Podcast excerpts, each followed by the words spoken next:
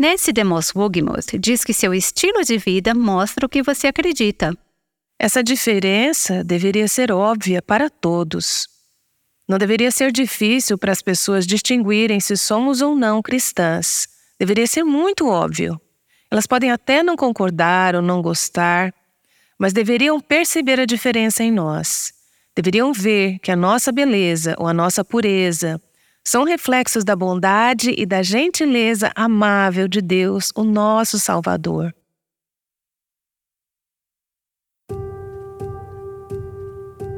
Este é o Aviva Nossos Corações com Nancy DeMoss Wogemuth, autora de Mulheres Atraentes Adornadas por Cristo, na voz de Renata Santos. Nancy tem falado sobre a passagem de Tito 2, 1 a 5, onde aprendemos sobre uma palavra radical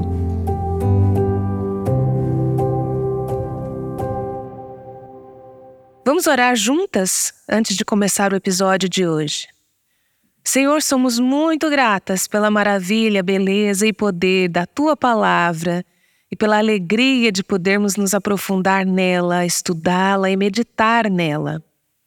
E ao estudarmos essa preciosa passagem que fala às mulheres em todas as fases da vida, de todas as gerações e culturas, eu oro para que o Senhor abra os nossos olhos, ouvidos e corações para receber o que o Senhor tem para nós hoje.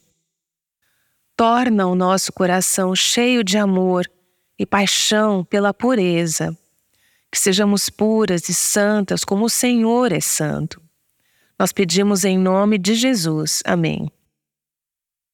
Ao estudar Tito capítulo 2, temos investido bastante tempo em cada palavra mas neste momento daremos um passo para trás, para não corrermos o risco de deixar de ver o todo.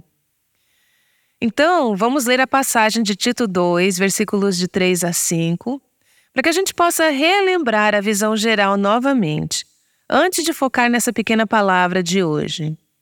Tito, capítulo 2, começando no versículo 3. Semelhantemente, ensine as mulheres mais velhas a serem reverentes na sua maneira de viver a não serem caluniadoras nem escravizadas a muito vinho, mas a serem capazes de ensinar o que é bom. Assim, poderão orientar as mulheres mais jovens a amarem seus maridos e seus filhos, a serem prudentes e puras, a estarem ocupadas em casa e a serem bondosas e sujeitas a seus maridos, a fim de que a palavra de Deus não seja difamada. Tudo que nós acabamos de ler aqui e muito do que se lê no Novo Testamento é incrivelmente contracultural, vai contra o jeito do mundo pensar e viver. Esse é um estilo de vida de quem nada contra a corrente. Se você promove, proclama e vive esse estilo de vida, provavelmente não será eleita para nada hoje em dia. Você não será exatamente popular, porque você estará nadando contra a correnteza do mundo, daquilo que o mundo considera o jeito correto de viver que então lemos em outras partes do livro de Tito sobre o estilo de vida que é oposto a esse, sobre como as pessoas usam as suas línguas para destruir e difamar, como a insubordinação e falsa doutrina. As pessoas não possuem autocontrole. E, como Paulo diz no capítulo 1, versículos de 12 a 13, um dos seus próprios profetas chegou a dizer: cretenses, sempre mentirosos, feras malignas, glutões, preguiçosos. E para isso, Paulo responde: tal testemunho é verdadeiro. É assim que as pessoas viviam, sem autocontrole. É o exato oposto do que lemos no capítulo 2. Portanto, nessa cultura, nesse mundo cuja inclinação é viver longe da vontade de Deus, Paulo chama os cristãos, e especialmente as mulheres cristãs, a viverem vidas que são radicalmente diferentes do estilo de vida do mundo. Não, essa visão não é politicamente correta, nem confortável e não se encaixa em nossa cultura. Mas também não se encaixava na cultura da época de Paulo. Essas são qualidades que devem caracterizar a vida da mulher cristã e elas estão em contraste evidente com as características de um mundo descrente. Então, hoje vamos estudar a palavra pureza. Mulheres mais velhas devem ensinar as mulheres mais novas a serem puras. Isso não está na moda, não é popular. Quem quer ser pura hoje em dia? As pessoas não estão procurando livros que falam sobre isso. Pense um pouco sobre as notícias que vocês viram nas últimas 24 horas ou 48 horas. Pensem sobre como as mulheres estão se comportando, se vestindo, como as mulheres interagem com os homens. Pensem sobre a imoralidade, a sensualidade, a sexualidade, a perversão de tantas formas diferentes. E vocês acabarão se perguntando: mulheres serem puras? Isso é algo ultrapassado, totalmente fora de moda. Tenho dado entrevistas sobre meu livro Mulheres Atraentes Adornadas por Cristo. Fui entrevistada por vários programas diferentes. Uma questão apareceu várias vezes em diferentes entrevistas. Os entrevistadores apontam como essas qualidades estão em desacordo com o mundo e eles falam coisas como: você espera que as pessoas comprem essa ideia hoje em dia? Ou isso não parece bizarro? Ou isso não é estranho para os dias de hoje? E a resposta é: é claro que é estranho. É estranho hoje e era estranho nos dias de Paulo também. E veremos isso em alguns instantes. Ao pensar nessa questão da pureza, eu me lembrei de um e-mail que recebi de uma mulher mais velha que expressava toda a sua frustração.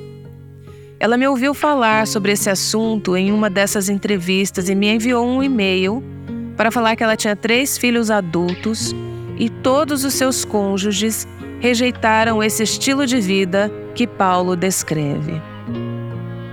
Aqui está uma mulher cristã, uma mãe cristã, que disse: eu fui criada em uma época diferente e ensinada de forma diferente. Mas agora, meus filhos adultos e suas famílias veem as coisas de uma maneira completamente diferente. Eles desdenhavam dela e de qualquer outra pessoa que acredita nessa vida. Pureza. Eles zombavam dessa ideia. E o resultado disso é que essa mulher está com o coração partido porque seus filhos não permitem que ela tenha qualquer contato com seus netos, porque eles não querem que ela os influencie com essa forma de pensar. Essa é uma situação difícil. Temos aqui uma relação familiar sendo quebrada, porque uma mulher mais velha diz: Eu tenho que fazer a vontade de Deus. Mas, conforme vocês forem ouvindo essa série, eu espero que ouçam algumas coisas que deem algumas dicas sobre como passar para a próxima geração o amor pela verdade, pela pureza, por essas verdades que são tão contraculturais. Uma das coisas que eu amo sobre essa passagem é que ela foi escrita para cristãos que viviam em uma cultura que era, de muitas maneiras, exatamente como a nossa. Na verdade, em certos casos, ela era pior porque eles não tiveram a influência da ética cristã em tempos passados, como nós tivemos em nossa cultura. Então, quando olhamos para a descrição do mundo do primeiro século, ele era tudo menos puro. Paulo descreve aquelas pessoas no capítulo 1, versículo 15, como impuras e descrentes. Ele fala que tanto a mente como a consciência delas estão corrompidas. No versículo 16, ele diz: Eles afirmam que conhecem a Deus, mas por seus atos o negam. São detestáveis, desobedientes e desqualificados para qualquer boa obra. No capítulo 3, versículo 3, Paulo fala que eles são escravizados por toda espécie de paixões e prazeres. Eles são viciados em sexo, eles são sexualmente imorais, passam dos limites, não ficam dentro dos limites do bom presente de Deus, que é o sexo. Paulo entendia isso. Ele viveu em um mundo de excessos E essa situação não é muito diferente nos dias de hoje. Na nossa era, nós somos bombardeadas com impurezas, linguagem, imagens, piadas, propagandas, filmes, música, festas, cerimônias e muito mais. Coisas cheias de libertinagem, grosseiras e profanas. Vemos perversões de todos os tipos sendo celebradas. Muitos de nossos líderes em várias áreas, nossos modelos, heróis, ícones culturais, gabam-se exatamente do que é o oposto da pureza. No contexto de uma cultura na qual os instintos mais básicos e carnais eram irrestritos e a promiscuidade era predominante, Paulo fala para que não nos tornemos como os fariseus ou julgadores daqueles que vivem esse estilo de vida. Ele diz assim: Houve um tempo em que nós também éramos insensatos e desobedientes. Vivíamos enganados e escravizados por toda espécie de paixões e prazeres. Vivíamos na maldade e na inveja, sendo detestáveis e odiando uns aos outros. Mas, e eu amo esse versículo, mas quando da parte de Deus, nosso Salvador, se manifestaram a bondade e o amor pelos homens, ele nos salvou. Ele nos lavou, nos transformou. Esse é o poder do Evangelho. E ele é lindo, ele nos adorna.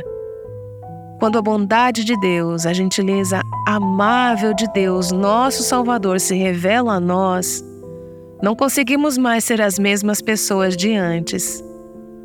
Eu posso afirmar que quando essa bondade e essa gentileza amável de Deus, nosso Salvador, aparecer para as pessoas à sua volta, à minha volta, isso salvará muitas delas. Isso as lavará e mudará a vida delas.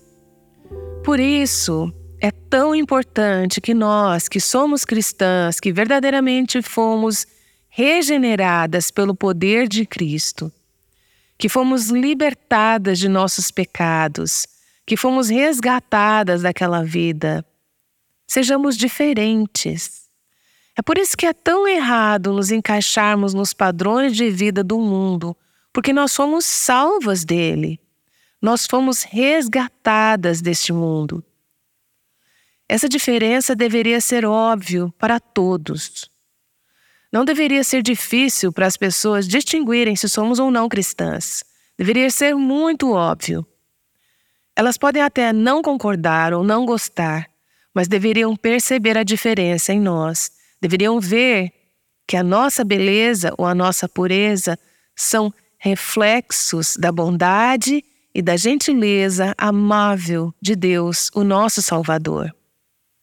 Então, esse mundo descrente em que vivemos se caracteriza pela impureza, o oposto daquilo que iremos tratar hoje e nos próximos episódios. Os seguidores de Cristo devem ser puros.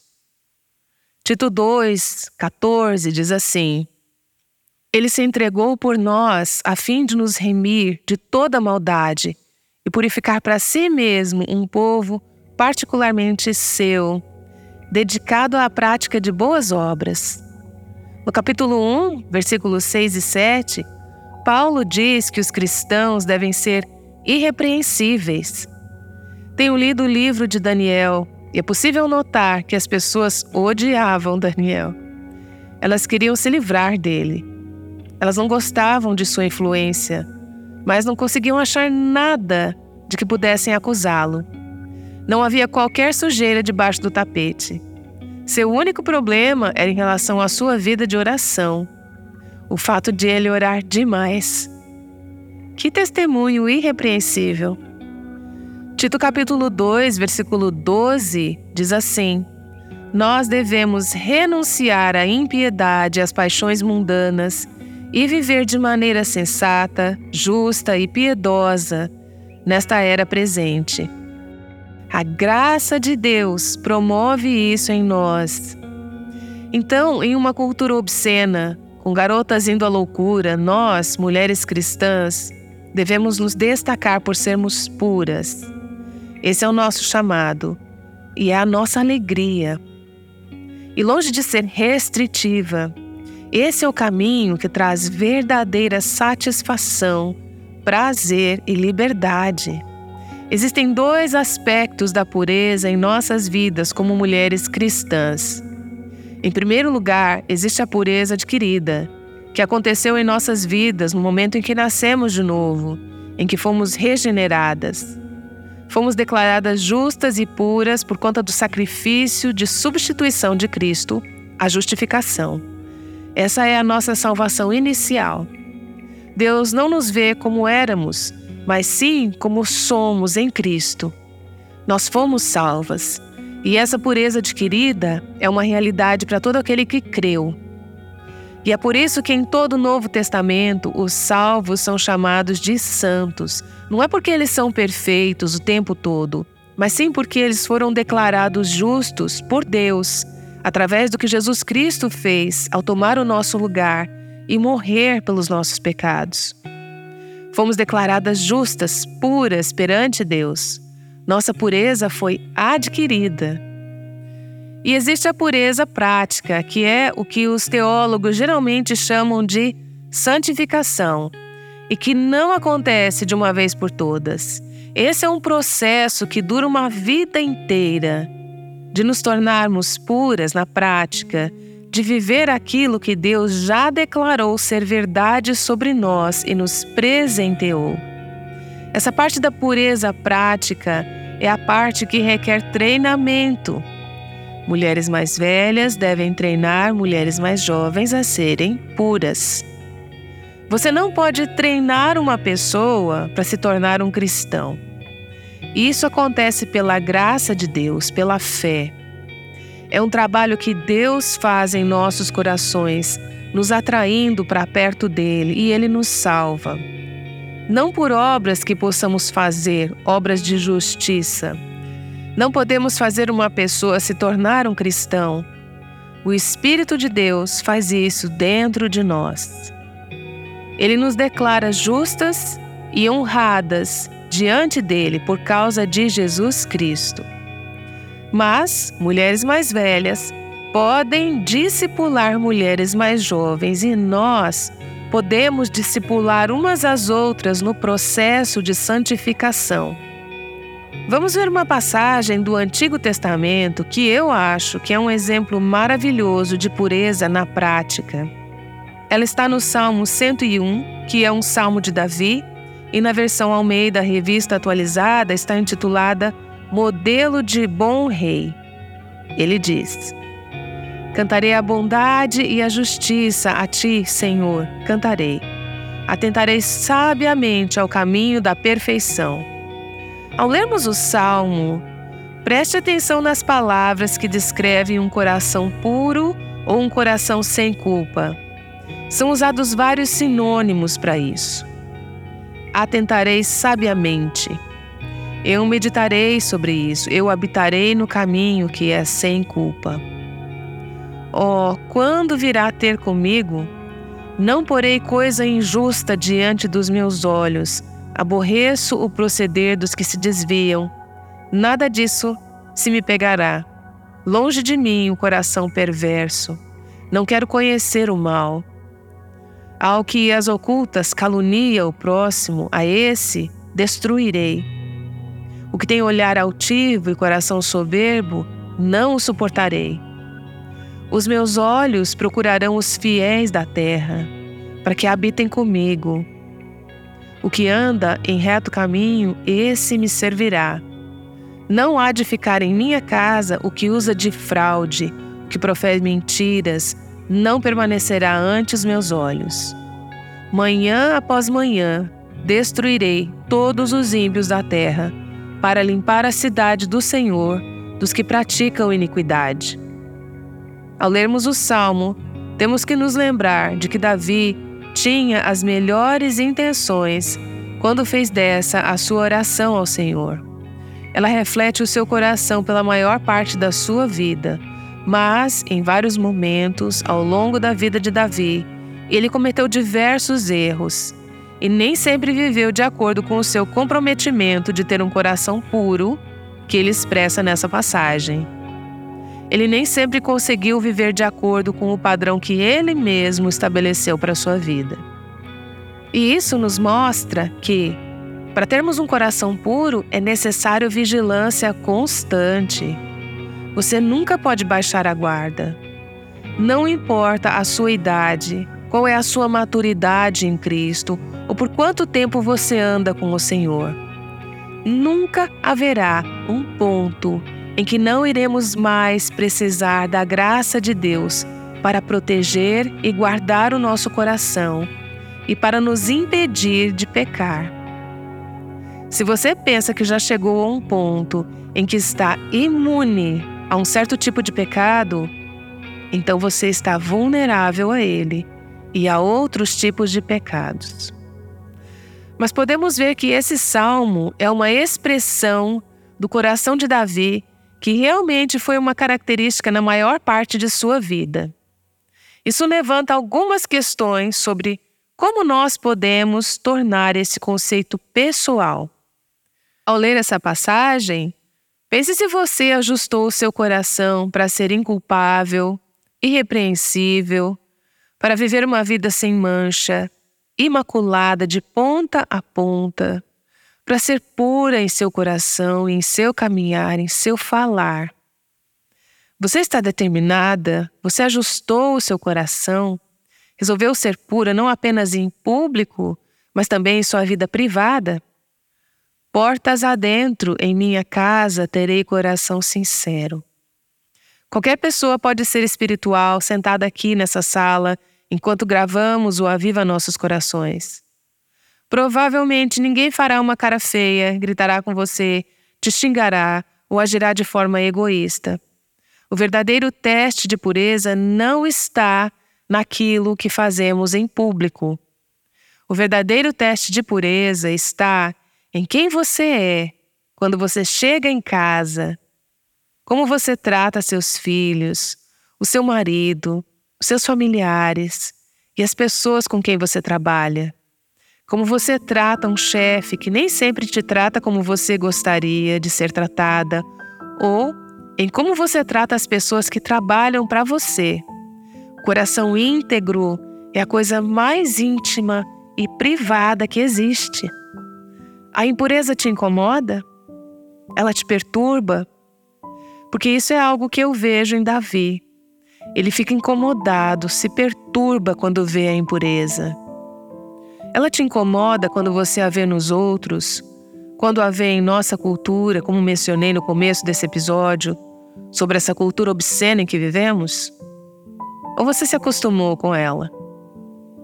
Você já assistiu tanta vulgaridade na TV que agora a impureza nem te perturba mais?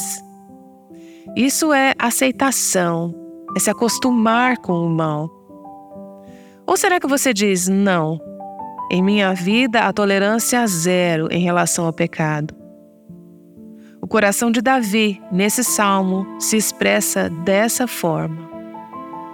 Não considere apenas se o pecado te incomoda quando você o vê nos outros e na cultura, mas sim, e talvez isso seja o mais importante, se o pecado te incomoda quando você o vê em si mesma. E será que você o enxerga em sua própria vida?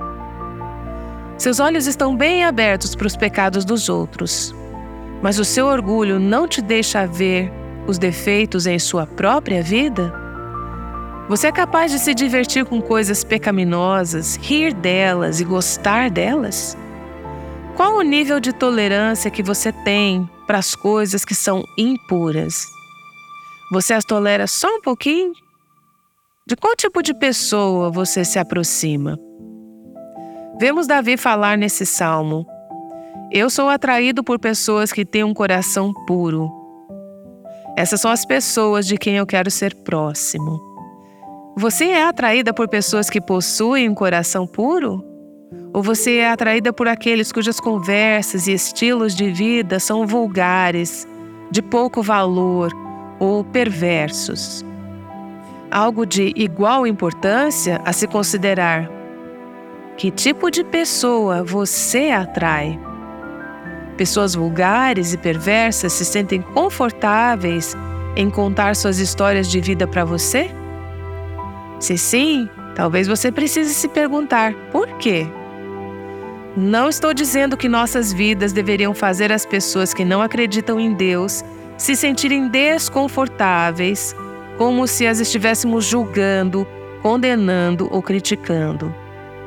Nossos corações precisam estar cheios de compaixão e amor para com os pecadores. Mas será que as pessoas sentem que você está confortável com o que é impuro? É importante dizer que o objetivo disso tudo, o objetivo da integridade, de ser inculpável e pura de coração, não é que a gente fique bem aos olhos dos outros. Isso seria hipocrisia. O objetivo é fazer com que Deus seja glorificado ao refletirmos a pureza de Cristo para o nosso mundo. Em Hebreus 7, 26, vemos que Jesus é um sumo sacerdote, santo, inculpável, puro, separado dos pecadores. Quando nós somos puras, como Ele é puro, nós refletimos a Cristo e glorificamos a Deus em nosso mundo. Pessoas que são puras, mulheres que possuem um coração puro, têm um impacto nesse mundo sombrio e profano. O impacto de suas vidas é expor as trevas e atrair os outros para a luz de Cristo. É isso que eu penso sobre a passagem em Filipenses capítulo 2, que fala assim: Façam tudo sem queixas nem discussões. Por quê?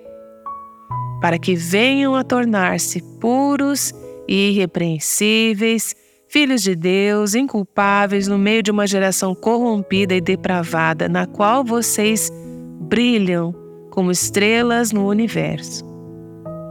Tem aquela música, Minha Pequena Luz, eu vou deixar brilhar, deixar brilhar, deixar brilhar. E o que é a luz? É a minha santidade? Não.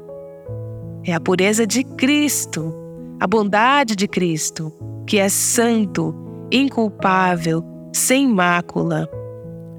E posso afirmar que há um impacto específico que as Escrituras prometem que acontecerá com os maridos quando suas esposas vivem vidas puras. 1 Pedro capítulo 3 fala sobre como o marido descrente, o que não anda com Deus, será ganho sem palavras pelo procedimento de sua mulher, observando a conduta honesta e respeitosa de vocês. Falando nisso, recentemente eu vi uma definição no dicionário de grego da palavra puro, a qual eu nunca tinha pensado antes. Esse dicionário dizia que a palavra rabinus originalmente significa aquele que desperta temor, um temor relacionado à admiração. E isso me levou a pensar em 1 Pedro 3. É isso que desperta admiração em um marido descrente, quando ele vê a esposa tendo comportamentos, atitudes e pensamentos puros. A submissão faz parte disso. E falaremos mais sobre isso mais adiante nessa série. A pureza dos cristãos, como Cristo é puro, despertará um temor cheio de admiração nesse nosso mundo sombrio. A luz prevalecerá. Haja luz. O que, é a luz? É a luz de Cristo, vivendo a sua vida pura e santa através de nós. Então, o objetivo final é que seremos uma noiva pura para Jesus. Jesus amou a igreja. Jesus entregou-se por ela para santificá-la, tendo-a purificado pelo lavar da água mediante a palavra, e para apresentá-la a si mesmo como igreja gloriosa, sem mancha, nem ruga ou coisa semelhante, mas santa e inculpável. Isso está em Efésios capítulo 5, versículos 26 e 27. O objetivo final de Cristo é apresentar a igreja para si mesmo como uma noiva santa e pura. É por isso que nós queremos ser puras. Não é apenas o nosso testemunho para o mundo, mas pelo nosso amor, por Cristo, que queremos ser a sua noiva pura. E, conforme nós formos santificadas, conforme nos tornarmos pura, conforme mulheres mais velhas ensinarem mulheres mais jovens a serem puras, o dia virá. E isso é algo que nós esperamos com alegria. O dia virá em que nós nos juntaremos à grande multidão do céu, de acordo com Apocalipse capítulo 19, versículo 6, que diz que uma grande multidão, como o estrondo de muitas águas e fortes trovões, que bradava: Aleluia! Pois reina o Senhor, o nosso Deus, o Todo-Poderoso. Regozijemo-nos. Vamos alegrar-nos e dar-lhe glória, pois chegou a hora do casamento do Cordeiro e a sua noiva já se aprontou.